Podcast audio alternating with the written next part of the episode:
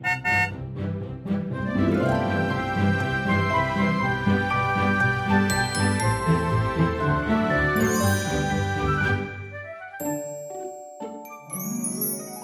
迎一起跟着 JK 过一年，陪你找到真心想做的事。我是 Kevin，我是 Jerome。大家好，我们来到第四季的第三集了。嗯，然后这一次呢，我们上一次跟 Jerome 跟 Noel 有聊过关于我们二零二二年的一年下来的一个回顾嘛，所以这一次呢，我们就把回顾的时间拉长一点，再拉远一点。我们想趁这个机会去回顾一下整个 JK 过去这两年里面的合作里面，我们的一些感想啊、成长啊，跟一些重要的事情了。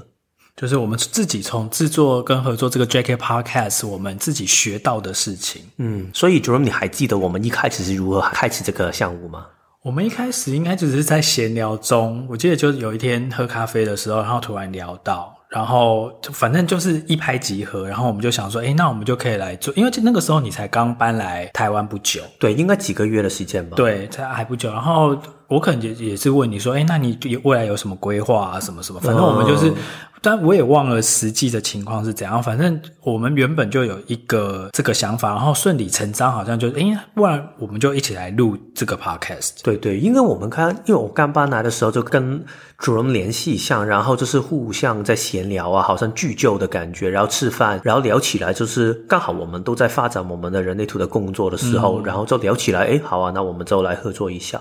然后其实我记得好像是很快的，我们大概一个月多一点的时间就把整个事情架构起来了。对，因为其实一开始的时候只是觉得好玩，嗯，所以其实真的也没有想太多或想太远，就觉得说，哎，好啊，就既然有这个想法，就来做做看。但我记得我那个时候我自己心里面的想法是，我是想要借由录这个 podcast，我其实是想要去整理一些我以前读人类图和学人类图过程中的一些笔记，或者是一些心得。因为我自己是一个蛮容易失忆的人，所以我很多就是只要。经过一段时间，如果我不碰触，或者是很多没有再继续去翻书，或者是没有接触到这些人类图的东西，我很快就会忘记。所以我想说，诶，那我也借这个方式，先把这一些对人类图的这一些所学，用录音的方式把它先有点像是把它储存起来。等到比如说几年之后，如果我要想要再回头去想说，诶，那我以前对人类图有一些什么样的想法，我可以自己再回来听。嗯，但是我好奇是你对你来说是在做出准备的时候，那些笔记已经是。一个整理的过程，还是你在说话跟录的过程里面，也是一个整理的过程呢？我觉得都有，应该是说，我原本有一些我想要录的部分，但是其实有很多我们是后来边做边慢慢开发出来的。然后开发出来的那些新企划或新题目，在准备的过程中，我自己又有了一些新的探索，或者是又累积了一些新的东西，变成说我们后来的成品其实是比我当初想的更多、更丰富。嗯，也是因为有一些应该就是可能可以符合到你本身的想法，就是可能把一些某一些人类图啊、类型啊，或者是一些能量中心的特质去把它整理出来。我觉得一方面其实除了你刚才说的你自我的整理，也可以更方便你让其他人可能有一些问你这个问题的时候，你也可以更容易分享吧。对啊，就是可以。如果懒得讲的话，就说哎，那你这个问题你可以去听我们的 JK Podcast 的第几集哦，因为我们里面其实就有针对这个做比较深入的探讨。这个很。典型的所谓的六二人生角色里面的做法，因为就是那一种，就是我与其每一次都要说一遍的话，为什么我不做一个系统化的方法，去让做完一次大家都可以听到，而且每一次它的品质可以保持一个稳定性，不会每一个人听到的东西都不同。我觉得这个就是架构性的一个状态了。我觉得。一开始的出发点真的也是只是便利我自己啦，嗯，因为我真的很容易会忘记以前的事情，所以我会觉得借由这个机会把这些东西把它储存在云端，我以后诶，如果比如说有几年之后我自己有空的时候，我也可以再重新去听一遍这些 podcast，有的时候可以抓到一些我已经遗忘的灵感，或者是哦，原来对对对对对，这条通道或哦，原来这个回路是有这样的一个重点在。对，听起来我记得好像 Jerome 有时候如果他要录某一集的时候，他会很认真的去重听某一。以及我们录过相关主题的一些录音的，嗯，我是其实我是从来没有听过我们这个节目的 podcast，对，除了除了简介那个当下之后，我就没有再重听过了。哎、嗯，那你都不会忘记吗？对于曾经说过的内容，我觉得曾经说过的内容大概不会忘记，但是反正对我来说，我觉得思想跟对想法这一些东西本身就是会变化。嗯，所以可能两年前我想过的东西，当然有机会我可以重翻一下，有时候有一种温馨的感觉。哦，原来当年我是说这些话啊，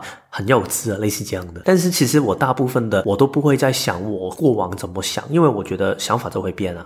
但是我也喜欢做笔记的，就是我看书我也会做笔记，所以我觉得在我录这个 podcast 的过程里面，与其说我做了一份我往后可以重看的笔记，我觉得这个反而不是我一开始的想法。但是我真的在过程里面得到一个收获，就是我在整理这些笔记的过程里面，在背有一点像背稿的过程里面，我好像在里面对某一个想法有一个更完整的整合。其实那个过程跟我写文章很像，其实有很多散乱的一些想法，但是我现在要组织跟对方说出来，还要跟 Jerome 这样合作说出来的时候，一定有一些东西是不行，我要把它理顺一下，我要把它让大家听得懂一下，所以这个过程里面，我就需要不停的去重新组合这一些东西，它就会让这个想法在我的头脑里面会更加有脉络。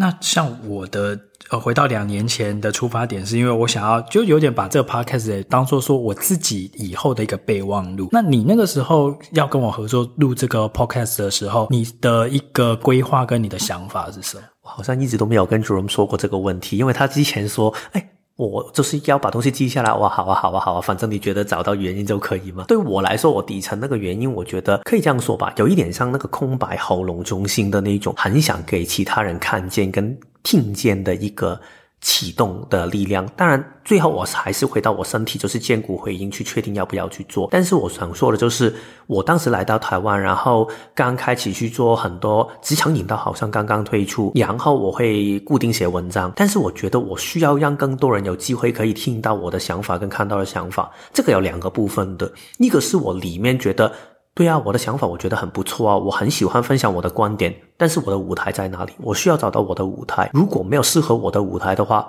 那我就自己去创造一个出来吧。这个是第一个启动的部分。第二个是我在整理很多东西的过程里面，我还是有很多一些思想会跑出来。所以如果不把这一些思想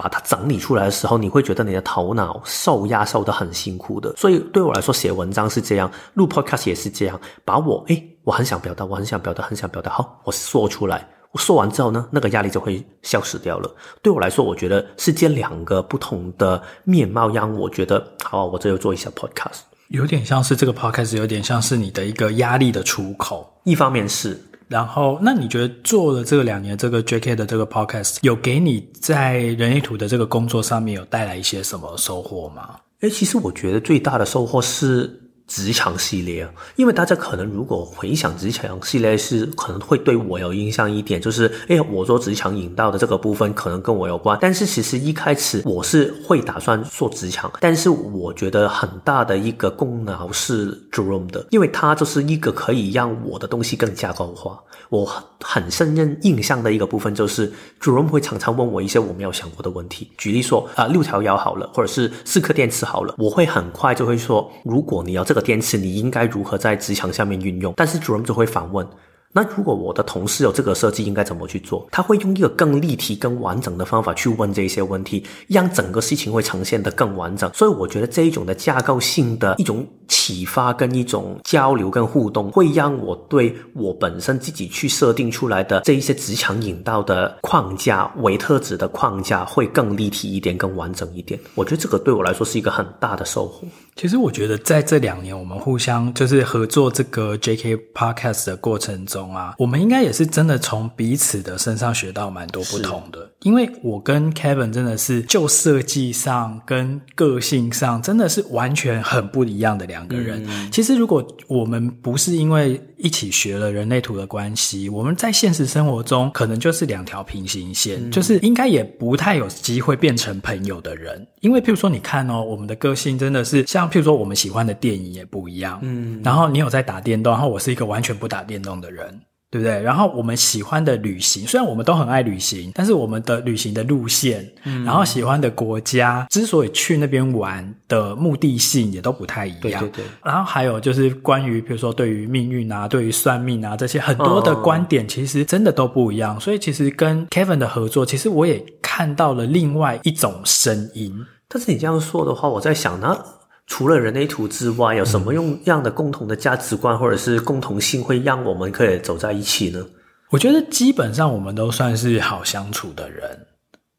嗯，不太会真的说非常坚持说一定要用我的这个方式或干嘛干嘛，就是可以带着一种互相欣赏差异的一个角度相处，但是其实我们又不会为了对方而过度的去改变自己，嗯，而且我觉得其实你也蛮允许我去做我自己的。因为其实我情绪中心的，有时候我做事是会有比较任性的那个成分。有时候，诶，真的可能没回应，或者是不想做，或者是感觉还没到的时候，我可能就也就是你不会说勉强我说我一定要照我们之前的约定做到哪些哪些事情。对，所以我觉得这个会不会是因为我们彼此都学了人类图之后，我们才用比较人类图的方式去交朋友跟相处？嗯，我觉得这个一定会有改变。虽然我常常会觉得。嗯，我不会因为那个人是情绪中心有定义，或者是没有定义，所以我改变我的心态。当然，我没有办法否认，我知道的话一定会。难免会有一些印象嘛，所以其实可能我对 Jerome 就是哦，如果你需要多一些时间，我可以等一下，类似这样。但是我觉得学完人类图之后，其实我对每一个人都会这样，就是尽量可以，可能每一个人他有自己的时间表，至少我会提醒自己要多留意一下这个面貌。嗯，然后刚才你在分享你的想法的时候，我自己会觉得，我觉得其中一个部分是我们对人类图都有一种相近的看法吧。嗯，对对对，就是一定要把它应用在生活里面。对对对对，我们很注重的不是那种理论或知识面的学。学习就是哦，你可以把每一条通道背出来，或者是每一条那个什么三百八十四条，全部都可以讲出他的名字或干嘛？没有，我们就是你现实生活中怎么活出你的设计。这、嗯、我觉得这个是我们最 overlap 的地方。对，也是我们透过整个的 JK 这个合作里面一直渗透进去的一个精神。无论是第一年还是第二年，我们都是在做这个事情。嗯，而且我们就是也不会很局限在说我们只要聊人类图，是我们是可以更广泛的去。聊各种身心灵的领域，对的一些主题，或者是一些不同的观点，并不会是独尊说哦，我们就只能用人类图的眼光看世界。然后信奉人类图的人，就是一定要怎样怎样怎样。是是是对，我们没有走这些规条，或者是这一些东西，所以我们当初才会说是身心灵游园车。我们当时也有想过，是不是用人类图，然后大家比较容易找嘛。嗯。但是我们就觉得，我们不想把自己局限在人类图三个字上面，因为其实人类图，我觉得只是一个其中一个工具，让我们去了解自己跟活出自己。当然，人类图是一个我们熟悉的语言。虽然这样说起来，我觉得。我们在这两年的合作里面呢，相对于我们一开始想象的那个身心灵有原车的那种身心灵更广大的区域上面，好像还过度的偏在人类图身上。其实可以说一个遗憾吧，或者是一个可惜的地方，就是好像还不够更多的身心灵的。部分除了我们有 Noel 的那一部分的专题的访问之外，嗯，对，但是这个等一下我们到第二部分，我们聊，诶，我们这两年在做节目上面有哪些遗珠之憾，嗯，或哪些遗憾的时候，我们会再去带到。对，但其实像你刚才有讲说，就是在跟我的合作过程中，你比较就是有些时候，比如说因为我的架构感会给你一些新的启发跟碰撞。其实我也从你的身上学到了一些新的，我以前没有注意到，可是我后来觉得说，诶，这对这个的确是很重要的一件事情，就是因为应该是说我们两个其实在设计上面，呃，我们的回路就很不同，因为你是非常偏个体人，然后我是完全没有个体人，我是非常社会人，所以社会人，然后再加上我又有。十七六十二那个通道，所以再加上我又六二嘛，看很多事情我都会用一个更全观，对对对，对，就是我要知道整体长怎样，我才知道每一个局部要放什么东西。可是因为你个体人其实是没有管那么多的，个体人其实就是我就是当下。我就是现在我对这个东西我有回应，或者是我现在有能量做哪件事，我就做哪件事。所以其实我学到从你身上学到比较多的就是，有的时候不要只看那个整个大的那个框架，跟一直去维系住说我现在走到了整个全体里面的哪一个部分，因为这样有的时候节目做出来它会失去一个生命力，就会变成说你好像是在讲课。嗯，虽然你可以讲的很有系统，让人家很有逻辑的理解，可是那就感觉很无趣、很无聊，没有一。这种互动感，像有几次就是我们录录录录到一半的时候，你就会说：“ 哎、欸，先停一下，因为我觉得这一段，我觉得那个 flow 不对。”其实我一开始我不太懂什么叫做那个 flow 不对，或者是说那个 flow 很好。对，因为因为我就不是走这个个体人这一派的，对，所以但是从这个过程中，我也是学到说：“哎、欸，对，的确是那个。”节目要好听，或者是两个人的互动要精彩，就是要层层堆叠，就要一直有一来一往的互动。其实这个部分呢，也要说明一下，其实我们很少会停下来的。嗯、所以其实刚 Jerome 说的那一次，我是特别明显有印象的，因为如果没有需要的话，我也不会听。加上你知道我的设计是空白心脏跟空白情绪，没有必要的话，我不想引起这样的一种冲突。所以我们通常怎么去录呢？我们录的过程通常是我们已经准备好大概一个大纲，或者是大。大纲里面包括它里面会说的一些什么样的重点举讯息，我们都会准备好。但是我们当然不是背稿，我们只是大概知道我们要说一些什么。当我们去录之前，我们会大概去整理一下，互相就是有一点像 read 一下吧，嗯，大概要说的一些什么重点。一下这个脚本。但是呢，到了那个当下之后呢，我们就直接录。然后录的过程里面，我们大部分时间都不会中断，除非真的有一些噪音还是什么东西。嗯。然后我们剪的时候呢，也不会把那个音档就是把它调来调去的，大部分时间只是。把一些我们觉得可能有一些不好听、不舒服的声音把它拿走。所以其实刚才 drum 说的那个突然停下来，真的是我们觉得，诶，好像有一些怪怪的感觉。因为我自己的想法是，我很害怕，或者是我不喜欢，就是那个录音的过程里面，突然如果你把它截断了。你去重新拿回来的时候，虽然你内容可以去拿回来，但是你的情绪跟情感真的没有办法，它会断了，然后那个感觉好像接不起来的。所以我觉得这个就是对其中我们做的时候一个执着。然后我觉得 JOM 刚才说的，我的个体性跟他的社会性的那个差别是其中一个面貌。另外也是因为他是一七六二嘛，很逻辑性的表达。然后我没有通道，但是我有五十六号闸门，所以我说话的表达方法是更重视一种故事感。如何让你好像听起来的时候有一种流动性？但是我也从 Jerome 身上学到，就是不是每一个人都有耐心去慢慢听你带进那个 flow 里面去的。因为你没有架构性的话，尤其是可能我听说过很多我们的听众们，他们可能是边忙其他事情边去听的，有时候可能可能会跳段落来听的。如果你没有一个完整的架构的话呢？其实他可能听到一半，他突然就会觉得迷失，不知道你在说什么。所以我觉得这个就是所谓的合作，因为每一个人擅长的都不同。如果我用我自己的眼光去看 Jerome，觉得为什么你就是不顾 flow，他就会觉得为什么你不顾架构的话，这样的合作只会吵架。当然，我也不是说我跟他不会有这一些冲突跟矛盾的地方，但是我觉得多了人类图作为我们的基础的话，我们比较会多一层的谅解吧。拿着更可以沟通一下，找出彼此都觉得可以舒服，或者是在那个当下适合的一个处理手法了。嗯，反正我自己的心得就是说，这这个合作关系对我来讲是一个非常互补型的一个关系。嗯，因为有些时候你在人生中，你的合作伙伴是一个跟你诶频率很相近，或者是痛调很很雷同，那是一种合作跟一种产出的方式。然后你们会创造出来的东西也是那个质地，就是可以想象。但是我觉得我跟 Kevin，因为我刚才有讲。述说，我们其实很多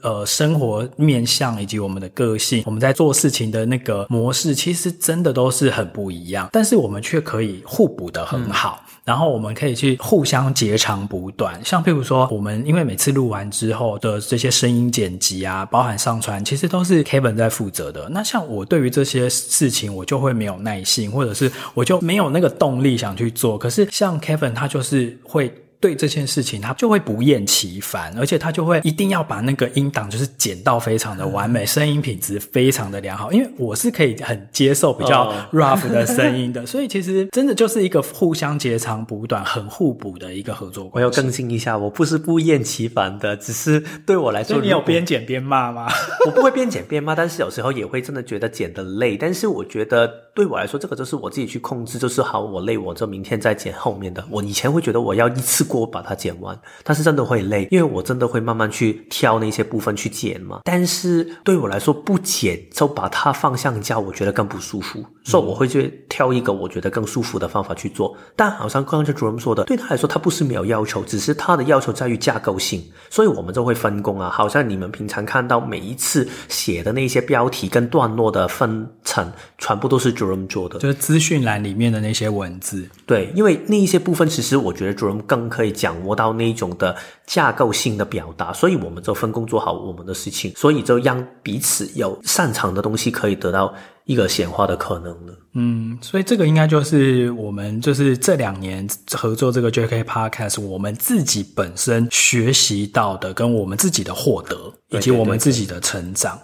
嗯，那除了成长之外啊，你有没有觉得在这个合作里面有一些有趣的事情，或者是难忘的事情？有时是觉得哇，这个。合作真的有一些不舒服、很痛苦的事情。其实我们原本想说要录这一集的时候，我就这几周回家，我就有慢慢在回想。但因为我是一个比较失忆的人，其实很多记忆我其实可能都忘记了。但是在回想的过程中，我想到几件事。我们今天可以当第二段这个我们的呃问答，就是我们互相来聊一聊。嗯。第一个就是你觉得你自从做了这个 JK 的这个 Podcast，你会推荐你身边的亲友收听吗？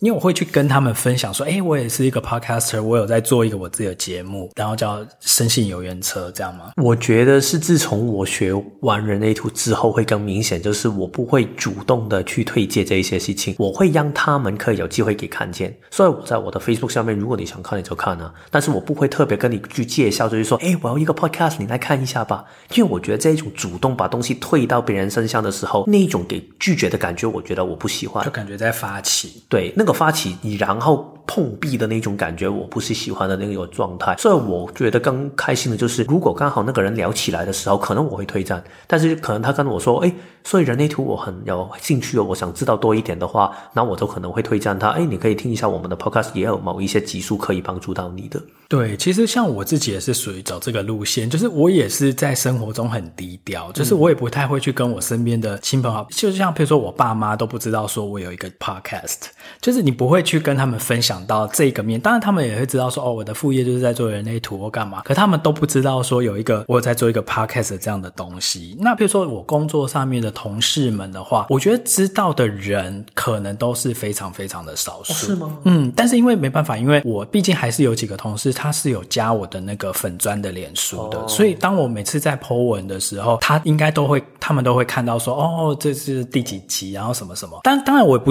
我不觉得他们。都会一集一集收听啦，因为现在人生活也很忙碌，你不见得有时间去追这些东西。但是我有一个有两个印象蛮深刻的是，有一次我在公司就是等电梯的时候，然后突然之间就是有一个同事，然后那个同事其实我跟他平常是不熟的，就是几乎没有什么私交，然后他突然跑跑来跟我讲说：“哎，你们的 podcast 我有在听诶。”然后就。因为你知道，二爻人对于这种突如其来的这种，我都会很害羞，然后我就不知道要怎么回应。我说啊，真的哦，谢谢啊，干嘛干嘛？你觉得好听吗？什么什么的，对，就是。就是会有一点哎措手不及。然后另外一次是因为我我今年不是有去健身嘛，我有一个健身教练，然后那个健身教练我没有主动跟他讲人类图，可是有一次，因为他也是一个还蛮有灵性，就是会去读一些这种什么灵性的书籍啊，或者是一些什么身心灵的这些东西的一个男生，然后他就跟我聊聊聊聊到这个人类图，我就说哈，你也知道人类图？他说哦，对啊，对啊，对啊，我这样我是生产者啊，我是，然后我就哦，那你知道吗？我就是一个人类图分析师，然后我有。一个这个 podcast，如果你有兴趣的话，你可以听，就是都是透过生活中这种很微妙的关系，然后慢慢的释放出这个讯息。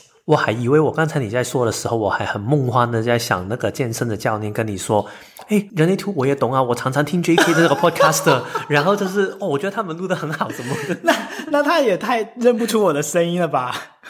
也会对，其实这个你说的对啊，因为很多人，尤其是我的我的口音会明显一点嘛。啊、对。然后其是如果我在一些活动里面，我简介可能人类图的活动，我简介我是香港来的，然后他们有些就觉得，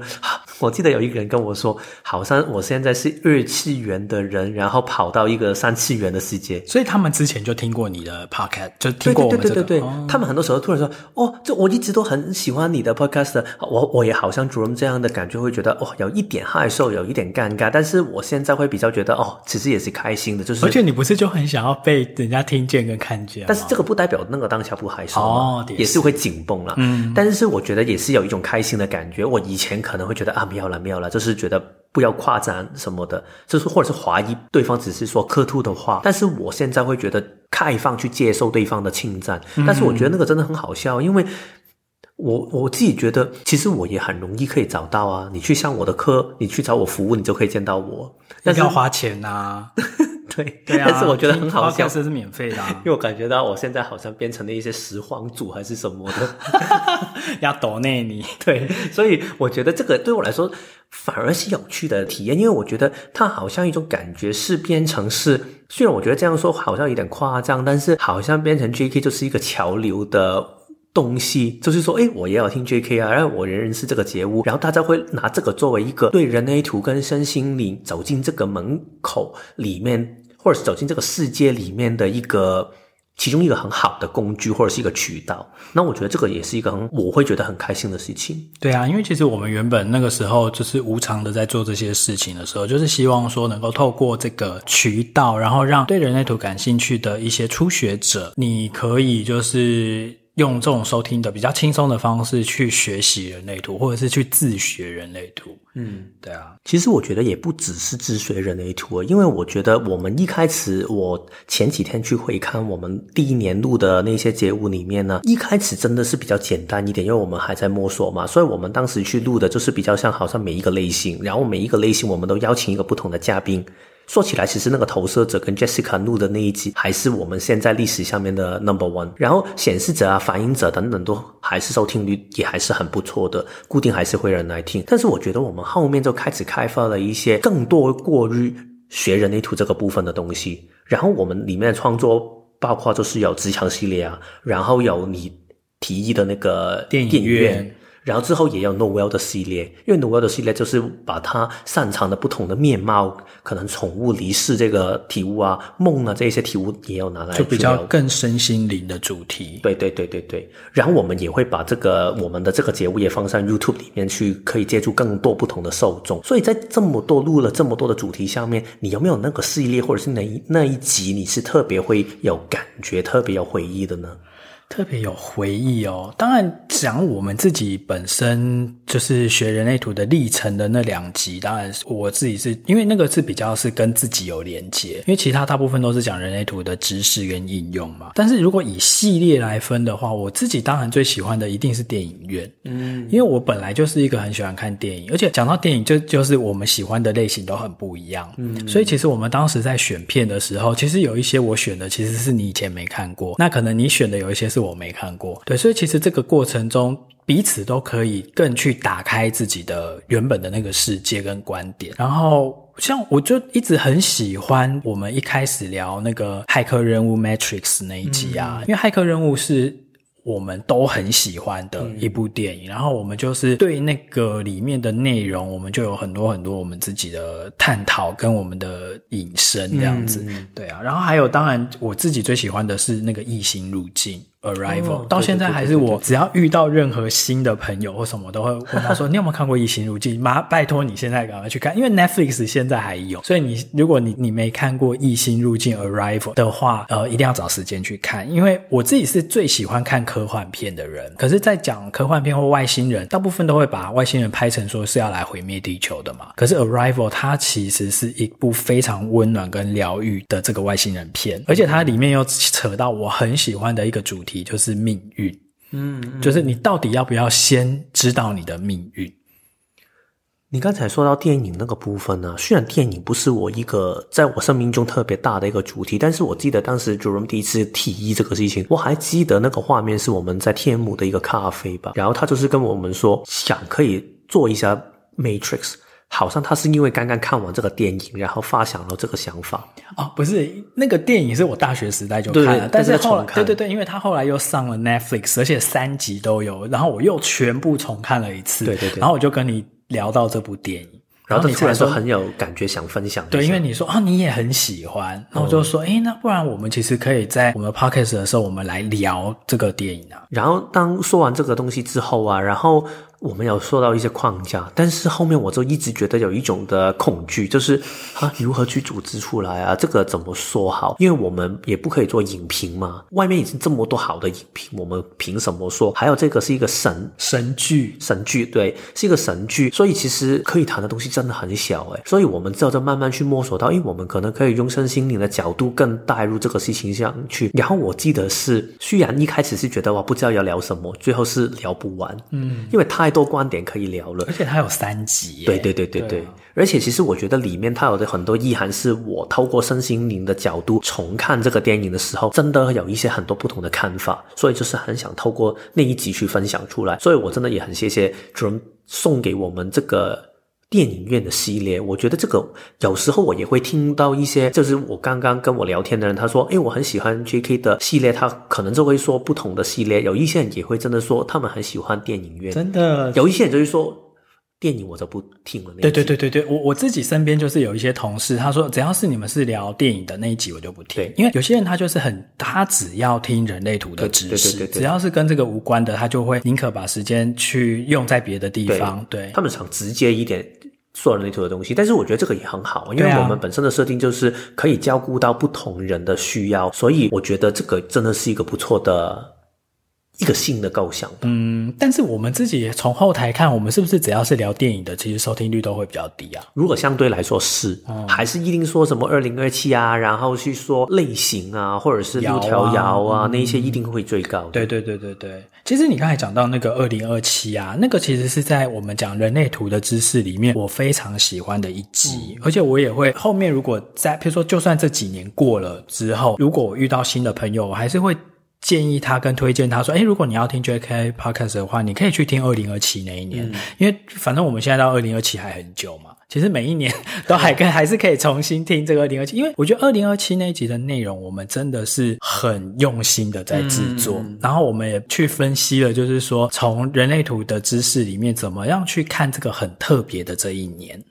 我觉得那个二零二七啊，你不可以只单听二零二七啊，嗯、你要听二零二七三部曲。第一个就是二零二七，第二个就是那个 Rave。啊，求求生家族哦，求生家族，还有我们生存家族，生存家族，对，它是也是电影院啦，对对对，它是用二零二七的那个意涵，然后放在这个电影里面去理解。其实，如果二零二七变成这样的话，你们可以想象自己应该如何去过你的生活吗？这样听起来，二零二七好像很可怕。其实没有，应该没有到那么可怕。我觉得二零二七可能有机会更可怕，我不知道啊。但是我我我们当时那个那一集也有说到了，其实所谓的二零二七只是一个分水岭。它未必二零二七就突然有事情发生，所以我们要重复一次，就是如果二零二七没有事情发生的话，不用找我们，因为它可能需要几百年的时间。也找不到我们了，真的吗？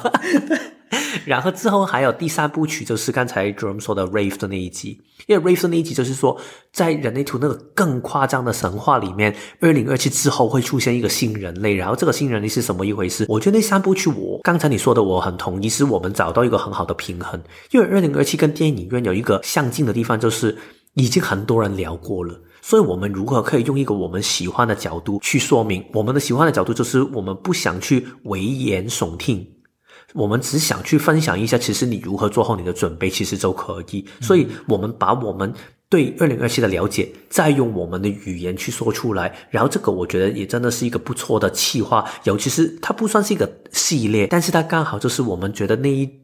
那一段时间都很想聊这个主题的时候，就变成一个三部曲的一个做法。那你自己嘞？你有没有最喜欢的哪一个系列或哪一集？其实真的很难选的，但是我很奇怪，不停问这个问题，我不停第一个想到就是这一集，但是其实我已经忘记了我具体说了什么，就是旅行。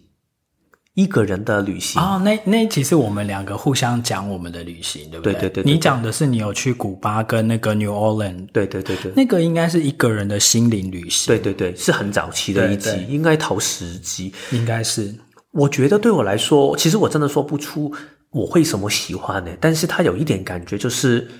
一种很轻松的分享，但是里面也会有一种的生命的哲学，但是它也。你不可以说它跟人类图没有关系，因为我们两个人的生命里面已经融了人类图的智慧，但是它更是把所有我们的智慧融入在里面的。它好像是没有说人类图，但是所有我们的东西都在里面的感觉。因为那一集完全就是在讲我们的生命经验啊，嗯、我们各自学人。类图之前或者是之后的一些真实的生命的旅程，这样、嗯嗯、跟生命历程，我们基本上好像没有任何有类似教学，或者是有一个讯息一定要跟大家说，只是单纯的分享。然后就是有点在互相采访的那种感觉。是是是，所以我如果真的要想的话，我第一个直觉就是想到这个。但是对我来说，真的是每一个它都有它不同的美耶。我以为你会最喜欢的应该是职场诶，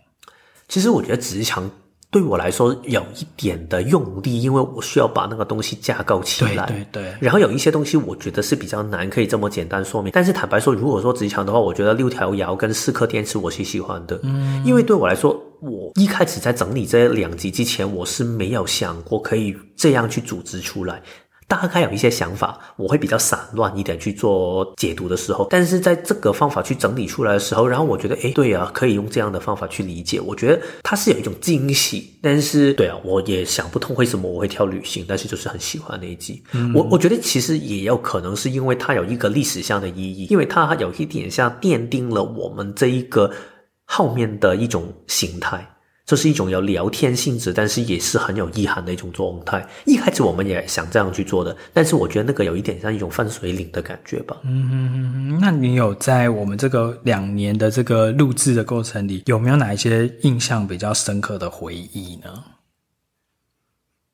我先讲我自己好了，因为我们平常是都是各过各的生活嘛，但是我们每个月会有一天是录音日，那平常都大家也都是各自很忙，那那一天录音日的时候，我们是从早到晚，就是一整天哦。然后第一年的时候，因为我们第一年 JK Podcast 是每一周都要一集。所以一个月要有四集，所以我们每一个月那一天的录音日日呢，一次要录四集，就是可能上中午以前我们就录了两期，然后中午之后我们再录两期。然后因为我自己是一个就是喉咙很不堪用的人，所以我常常到第三集、第四集的时候我就没有声音，我其实是会比较烧瞎、比较沙哑的声音。所以那个就是我印象非常深刻，就是我每次一来这边一整天，虽然我我每次来录音的时候，我都是那一整天我的心情。都会非常非常的愉快，因为我在做一件我很喜欢的事，而且我都会觉得说，因为其实我们录音的这个地方啊，其实是我在台北我比较少会涉足的一个区域，所以我每次来的时候，我都是要坐一个小时的公车过来，然后我就会觉得说，哇，那那整个心情你知道吗？那整个 package，那整个配套，就是那一整天你出门就觉得说，你好像是出去。一个远足或者是一日游的一个感觉，对，然后来这边，然后录音的过程又很愉快嘛，然后就是会觉得说那一整天都很开心。那为什么会哑？就是因为我们在中午出去吃饭的时候，也是不停的一直聊天，就是喉咙一整天都没有休息，所以回到就是后面录那。第三集、第四集的时候，就是四集里面的后两集的时候，就会变得比较没有声音。然后我又是一个喉咙很弱的人，对啊，所以这个是我比较印象深刻。而且一开始来的时候，因为那个时候我们刚开始录的时候是冬天，那这个录音室附近其实就是会有一个很大的湖泊。嗯，然后我们有时候吃完午餐的时候，我跟 Kevin 跟 Noel，我们就会绕着那个湖泊散步，然后一边聊天。对，就是就是喉咙从来都没有休息过，就一直讲话，一直讲话，一直讲话。但是那整个。过程对我来讲都是非常难忘的回忆。虽然你现在说现在是比较好一点嘛，就是可能一年要录一天，一天录三集或两集。对对对对，其实呢，但是你想一下，我们第一年录的时候，每一次都只是半个小时，现在我们每一次都录差不多一个小时，所以其实算起来是一样的，真的。对，其实我觉得对我来说可以说是难忘嘛。但是啊、你刚才说的时候让我想起一个东西，就是你说我们两个都是比较容易相处的人嘛。我觉得。有时候我的要求是比较麻烦的，尤其是我对音质的部分。所以呢，其实我们在录音的时候，我们也不好意思去邀请其他嘉宾来，因为我是在我们家录音的。然后冬天还好一点，就是好像现在这个天气，但是夏天是很恐怖的，因为我们是不开冷气录的，然后还把所有的门窗都关掉，所以你可以感受到那个热能是非常夸张。因为你开冷气的话，那个声音一进去的时候，大家听起来就会觉得不舒服了。然后外面如果你那个门窗有开的话，其实它的声音也很刺耳，所以我们要求是这样的。然后之前 Jerome 好像也有说过，就是我们是坐在地下的，因为所有的椅子的那一种声音，它可能会有一种咿咿啊啊的声音，所以这个我们也把它免却，坐在地下，然后纸也不可以大力的翻。所以我真的觉得我我是很这这个叫什么叫鸡婆吗？不是，我觉得是你对于就是这些噪音，或者是你对于这些声音有很。极致的追求，很极致的要求。嗯，对，因为我真的我自己听已经很受不了了，但是然后所以我也不想让大家在听的过程里面突然有一些 这种啊让大家不舒服的声音，所以我觉得这个也真的很谢谢主人愿意配合，因为我觉得也不是每一个人刻意配合这一些事情，因为有一些人可能录音他就比较喜欢要自在一点、舒服一点的，所以这个对我来说是一个挺感谢的部分，然后也要。主人每一次都从他家特别跑过来这一边这么远的地方去录音一次，其实这个也是一个对对他来说挺需要付出的一个能量的。但其实我自己真的是很高兴啊，就是会有一种，因为就是因为距离够远，你就会觉得说哦，有一个一日游的感觉。如果我就是我们就住很近的话，你就不会跟平常的生活日有一次怎么样的区隔。所以我们接下来就要去花莲录音。哦，那那可能一年只能录一集了。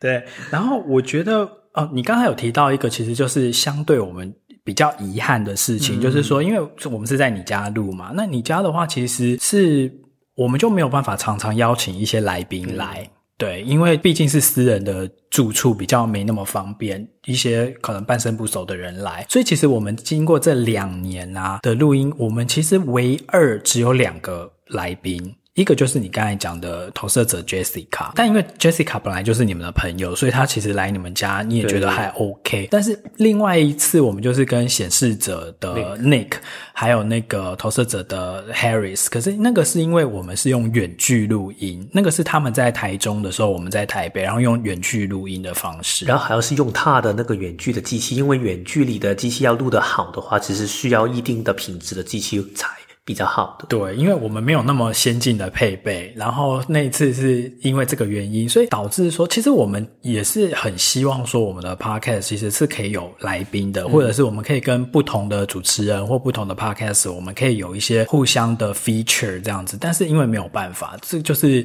这是我们自己比较遗憾的部分。对，这个也是因为我对音质要求的部分，因为有一些我知道他们录可能就是没关系啊，你用一个耳机就可以录，但是我觉得如果后面有很多噪音的。的话，我觉得我自己剪也受不了了，所以这个真的是一个遗憾。希望有机会可以处理掉吧。嗯，因为我自己还是蛮喜欢，就是跟不同的人聊，嗯、对啊。但是我就想说，我我以前都会想说，哎，奇怪，我们有邀 Jessica 或者是那个他们来来聊跟跟上节目，可是哎，为什么他们都没有邀请我们去？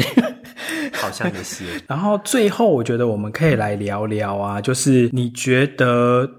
我们因为其实我们二零二一跟二零二二年的系列其实是一个很不同的走向。嗯、因为二零二一年我们第一天在做的时候，就如同我一开始在讲的，其实我就是把我以前念过的一些人类图的东西，算是拿出来这些东西再拿出来重新整理，然后把它录成这个 podcast。然后当然再加上一些电影院的部分啦，加上由 Kevin 主导的这个职场的系列的部分啊，所以其实第一年我们大概就是比较是走一个这四个系列的路线。可是二零二二年，我们这个企划就真的很不一样。对对对对，我们就做了一个算是蛮创举的东西。是啊，因为其实对我来说，我觉得跟着 J.K. 过一年真的很不同诶。因为其实刚才 Jerome 你不是有问吗？就是我最喜欢那一集还是那个系列？然后我记得我重看的时候，就是重看一下那那个名字跟照片的时候，我觉得我真的第一年每一个都很喜欢诶。第二年相对来说，我真的好像没有那种这么大的回应。看着他们的时候，我觉得真的是个状态不同。然后我尝试去理解我的状态的不同是什么，然后我发现第一年真的是一种很随性的感觉。嗯，所以如果你用一个人类图的俗语的话，就好像是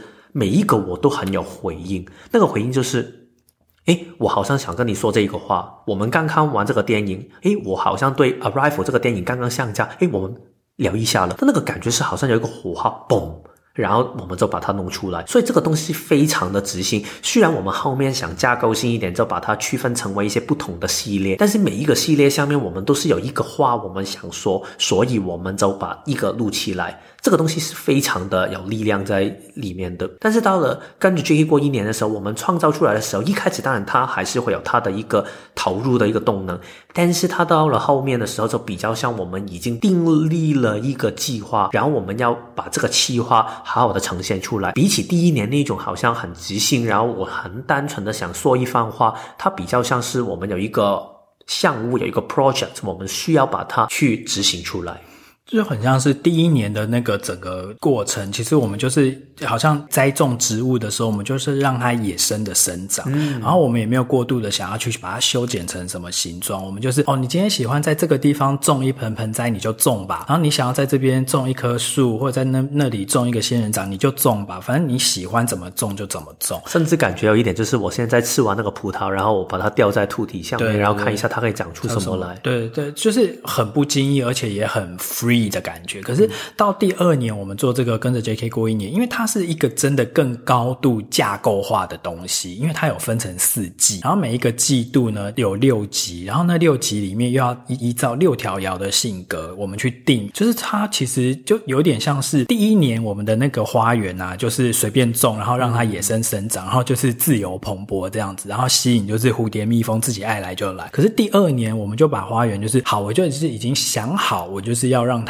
有一个什么样的风格，嗯、譬如说我就是要日式的庭园风格，或是我就是要一个英式的一个花园的一个园艺风格。你已经定好了之后，你就不能让它乱长，嗯、你就是要照它的那个格式做，然后什么地方该摆什么东西，所以就变成说我们在准备的过程中越来越会。其实我是觉得第二年的这个跟着 JK 过一年，我自己非常喜欢，而且我觉得它很有价值。因为不管过了几年之后再回来看，你都会觉得说，嗯，这个东西就是一个很独树一格的一个一整年的企划案。对对。然后这个可能是别的在谈人类图的人，可能也不见得会去走的一个方向。那我们就是把它创作出来了，有点像一个代表作的感觉。对对对，所以不管几年之后回来看，我都很高兴，而且完全不会后悔，说我二零二二年。做了这个跟着 JK 过一年，因为这个一年的这个四季的这个四等份的这个呃巡回啊，其实是每年都可以回、嗯、回来听的。它不是说只 for 二零二二年，任何一年每年都是分这个四个季的等份，然后四个季的等份里面该做些什么事情都是固定的。那我想问一下，对你来说这种这么有架构性的做法，你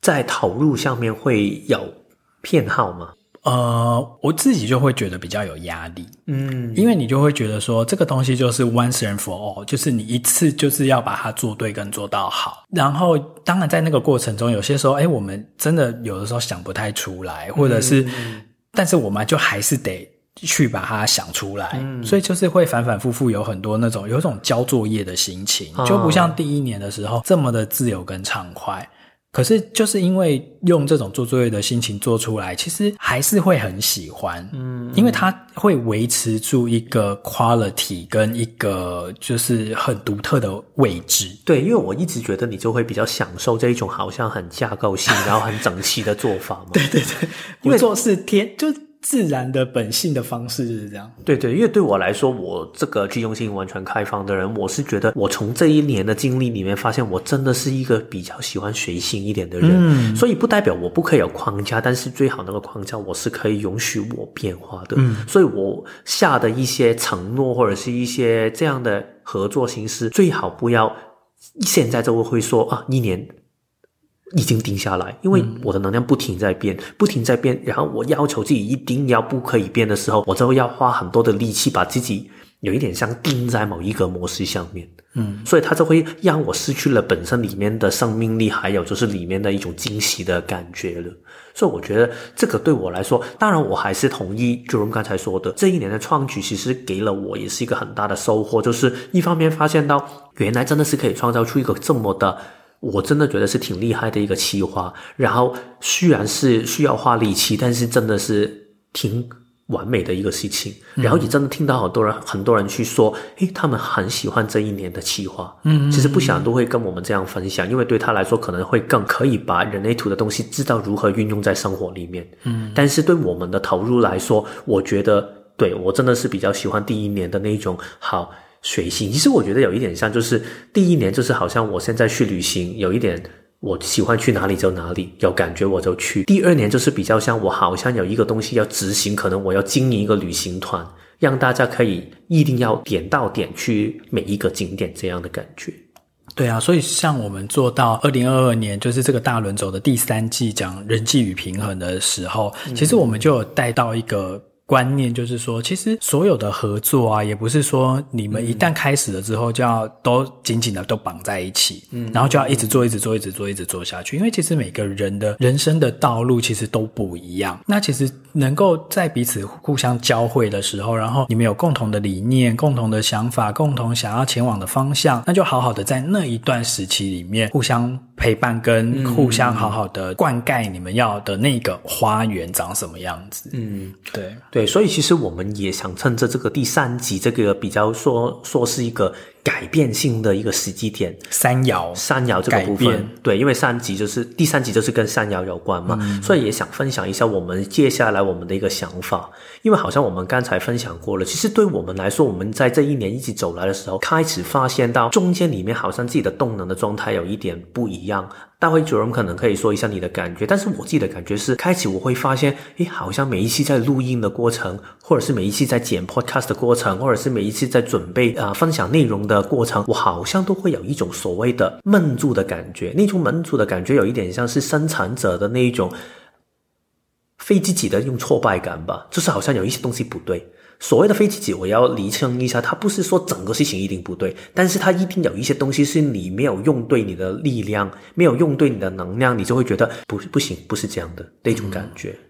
而且会有一种，就是你好像在硬做一件事情，力不从心的感觉，或者是你就是硬推硬做，就是你明明就没有这个动能，或者是你觉得，哎，现也许现在还不是对的时候，可是你就是要赶鸭子上架那种感觉。嗯。其实我也有这样的一个感受，尤其是今年的不知道几月开始，我突然之间我自己就觉得说，其实不光是对 JK 这个 podcast 哦，其实是对整个就是我的人类图。的这个东西，我都会觉得突然之间有一种，我好像失去了一个表达的欲望。嗯，嗯，我失去了一种说，嗯，因为以前刚开始经营人类图的时候，不管在我的脸书或粉呃这个粉砖或者是 IG，你就是会像你到现在都还是会写很多的定期写很多文章嘛。嗯。那那个时候我也是会，可是到今年的不知道哪一刻开始，我就觉得，诶，我好像没有那么多。东西要去跟大家分享了，可能是因为我对人类图的体会也没有到一个更进一步的地步，我就觉得说，哎，好像说来说去就是这些。然后我在人生的体会或者是我自己生命的历程上面，好像也没有更深的一些智慧或者是一些新的经历可以分享给大家听了。嗯，然后我就觉得说，哎，那这样的话，我还要继续这样子硬写嘛，硬做嘛，硬规定自己说，你就是每隔几天就要发一次文，或者是你就是每隔几天就是要。要一定要贴一个什么照片或者什么什么的，我就觉得说我好像失去那个动力。嗯、但是因为我们修就是学人类图的人久了之后，我就知道说哦好，那我就是跟随我的内在权威跟策略做决定。嗯、如果我现在真的没有动力，嗯、我真的就不要去硬做。嗯，对啊，我自己观察到的是，第一个我看到的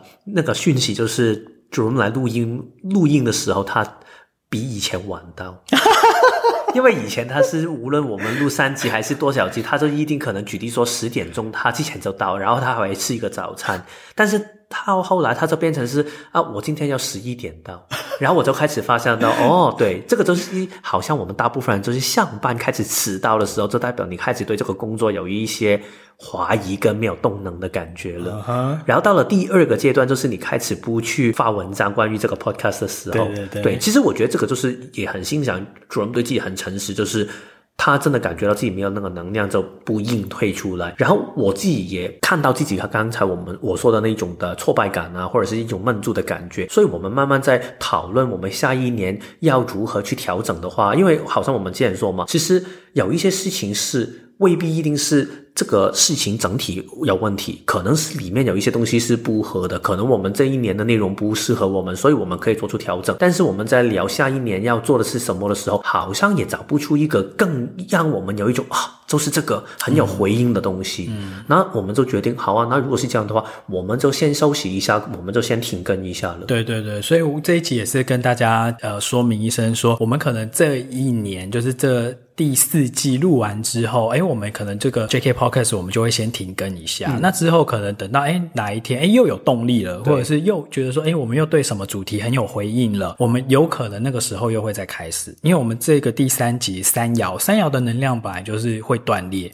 然后后面又会突然之间又复合。我觉得其实就是有一种告一段落的感觉。对对对。而且本身这一期是第四等分嘛，然后我们也说第四等分其实是关于一个冬天休养生息的，所以我觉得。当然，冬天不一定代表冬天这个时间嘛，就是代表一个阶段的完结，然后你要准备下一个阶段的开始。但是中间你要休息多久呢？其实不知道啊，可能一瞬间，可能我们现在说停更，然后之后突然就是过了一个星期，我们就重新开始。嗯，我记得 Marianne 她也是一个六二的人生导师嘛，然后也是生产者，跟我们两个一样，然后她就是这样啊，她这个当时说，哎，我不会再开课了。但是下一次他突然过了两个星期，有人问他，他就要回应了。所以我觉得有时候可能是刚好有没有那个回应，让我们觉得诶，我们好像也再次有一种一起去分享的一种动能跟感动呢。那我们就开始在起步吧。嗯，但是这个停顿很重要，因为你不停的话，你就没有办法可以看清楚你的能量状态是如何。就好像你现在没有停下来，举例说，我之前裸辞停下来不工作的时候，你就没有办法可以去感受到，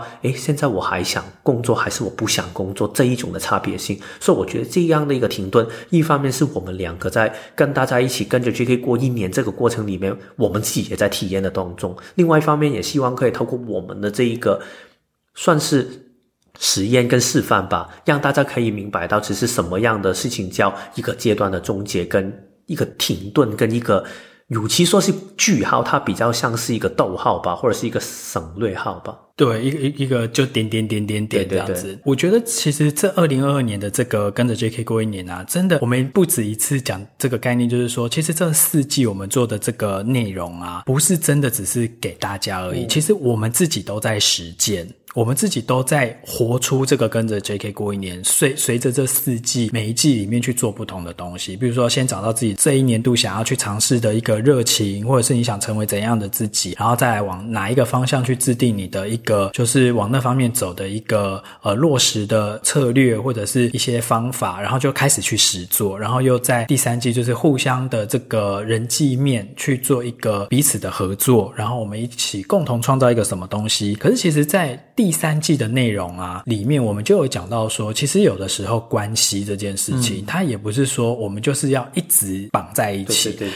有的时候适时的，其实我觉得真的是像 Kevin 讲的，就是我们。彼此，就我这个频道，他也用这个频道自己本身去做出了一个示范，去活出我们讲的这个跟着 JK 过一年的内容。因为其实我们就是，啊啊，现在真的就是没有回应了，或者是说就没有新的很好的内容可以生产给大家听了之后，就不要好像。硬要去硬做，或者是再硬让它接续下去，然后，因为其实这个硬去做某件事情，其实就是一种制约。对，就是我们其实反而一开始我们是满怀开心，想要跟大家分享人类图的知识，而我们创造了这一个 JK 的这个 podcast，结果到最后我们反而被它制约了，被它规定说好像就是要一定一直要生产东西出来。对对对，因为如果我们好像刚才 Jerome 说的，你一觉得已经有压力了，就是你觉得好像我现在要。截稿了，所以我要，要交作业。对，这个就是空白的，更不中心。你在推动自己嘛。然后，如果我现在是因为别人侵占我们这个 JK 做得很好，因为对我来说，其实我也觉得这个不是一个容易的决定。对我来说，很多来找我去做职场的人啊，或者是跟我认识的人，他们都说他们有在听 JK，所以我也会有一段时间在犹豫，就是，诶，如果我这个 JK 我们不录下去的话，会不会影响到我之后的宣传，还是我分享我的想法呢？但是我之后就会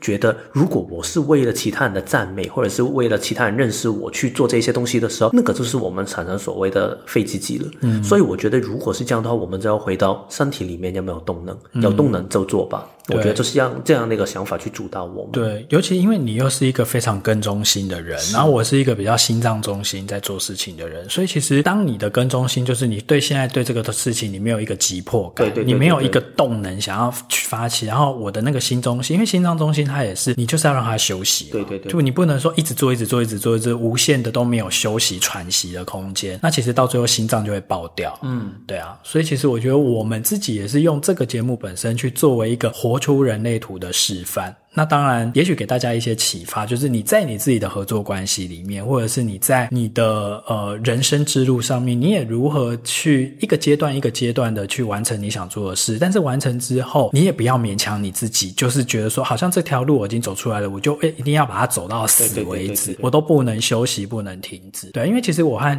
Kevin，就算我们的这个 Podcast 我们暂时告一个段落，我们暂时停更，但是对于我们的友情来讲，没有任何的损伤啊，而且。我们时不时一定还会继续去互相在生活中分享，说：“哎，最近我在人类图上，我又体验到了一些什么新的一个道理，或者是一些智慧。”而且，其实我觉得有时候啊，一个阶段的结束，其实也代表其他的可能性的开放，因为你就是打开嘛。嗯、所以我自己也是跟 Jerome 开始去聊起啊，我们可能是时候去停更一下的时候，然后我的其他的一些可能性跟机会又出现了。嗯、然后我觉得对 Jerome 来说，因为他需要的不是另外一个压迫性嘛，他需要的是一个休息的空间。可能在在他休息的过程里面，他会看到一个不同看人类图的眼光，然后他就会显现出一个下一个的分享的主题，或者是下一个要表表达的一个方式。这个可能是跟我合作，也是可能跟其他人合作，我们都不知道。但是反正到了那个时间的时候，我跟 Jerome 也不是以前的我们了，嗯，这是一个。二点零的 Jerome 跟二点零的 Kevin 在一起合作，或者是其他的可能性，嗯、所以我觉得愿意放手其实是一种勇敢，因为你可以让更多的东西进入你的生命里面，你的生命才会可以更精彩、更丰富。对，而且其实经过这两年，我我也是满怀感恩，因为其实这两年的那个创作，好，这个 Jacket 的内容，其实就会永远留在那边了。嗯、那这个其实就是很感谢 Kevin，也很感谢我自己，就是因为我们的努力而让这些东西就是留存着，这然后这就是一个很好的回忆，很好的一个记忆。然后像我自己的话，我会时不时我可能想到的时候，我又会再回来听，然后帮自己就是恢复一下记忆，这样子。嗯好啊，所以其实这一集我们大概想分享的就是这些了，就是我们对过去这两年我们的一些感想，跟我们接下来我们打算的一个看法，就是下一步会如何去走。但是我们所做的停更呢，我们还是会完成这个第四季的剩下来的三集的。所以呢，其实我们还是会跟之前几季一样，我们会在这一季里面的第六集，然后我们就会做一个收集大家的一个来信的部分。来信的部分呢，当然还是会有之前我们说的相同的概念，就是针对这一季关于回顾二零二二年发生了什么事情这个部分，如果你们在这个过程里面有什么样的一些想法或者是问题，欢迎跟我们说，尤其是之前。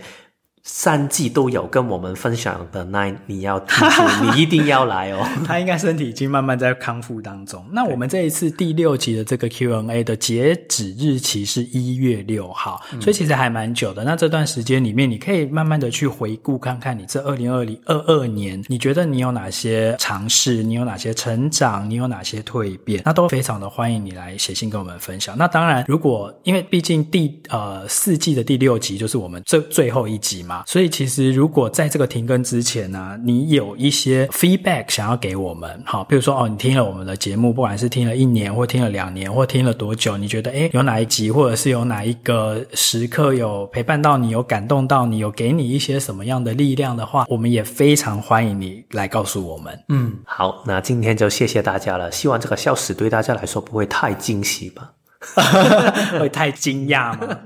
惊讶的话，你可以写信来告诉我们。惊喜的话，也可以写信来跟我们。对对对，一月六号。好，那我们就先这样喽。好，拜拜。拜拜。